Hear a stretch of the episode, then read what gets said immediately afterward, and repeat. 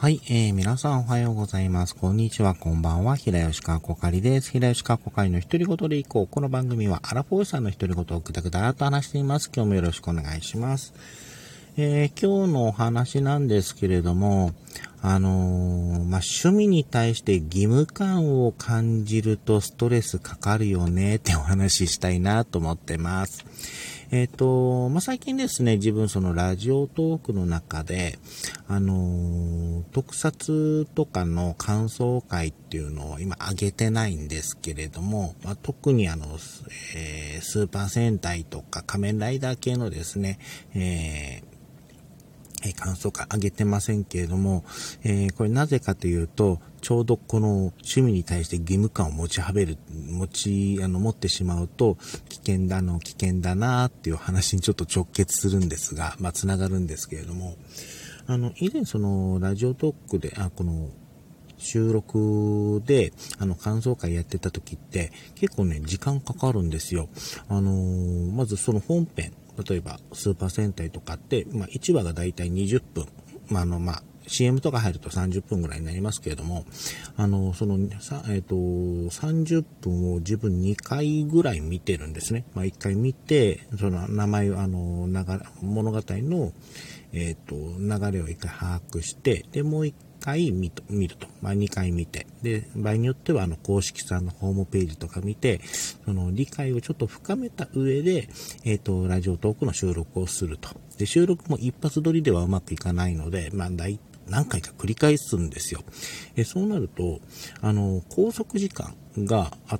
が、やっぱ高くなっててしまうんですね。まあ、ただでさえ、あの、あの普通に、えっ、ー、と、見るだけだったら全然問題ないんですけれども、あの、ラジオトークの収録となると、えっ、ー、と、10分、まあ、12分とか、一発撮りだったらいいんですけど、これが何回も、えー、繰り返しになると、もう1時間とかかかることもあるんですよ。実際聞いて、あの話がちゃんとつ、話がちゃんとまとまってるかなとか、一応聞きながらチェックして、なんか引っかかりがあるなと思って、なんか違うなと思ったらまた撮り直すといったことを繰り返しているうちに、あのー、拘束時間、あその、一本、拘束時間というか、あのー、収録一本にあげる、あのー、時間がもう数時間とかなったりするわけなんですよ。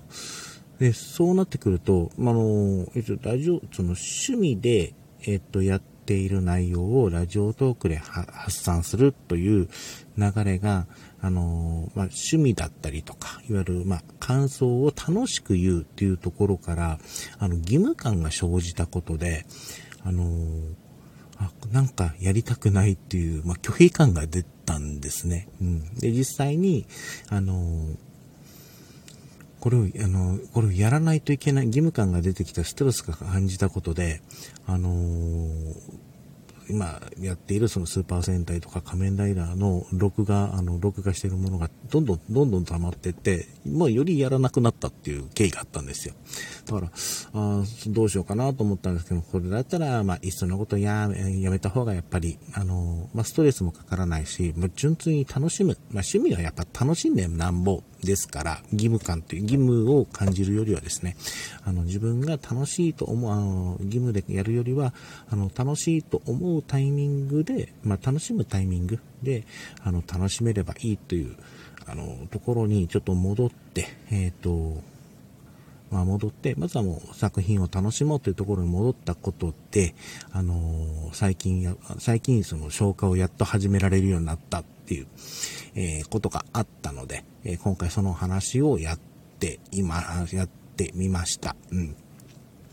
今、その、ま、スーパー戦隊だとドンブラザーズだと、えっ、ー、と、だいたい10、今、えっ、ー、と、本編が20話ぐらいそろそろ行くんですけども、16話ぐらい、16話だったかな、それぐらいまでは消化できましたし、ちょっと仮面ライダーはまだ消化、あの、止まってるところなんですけども、あえっ、ー、と、これも少しずつ消化、えー、していけるので、していけるかなという感じなので、うん。や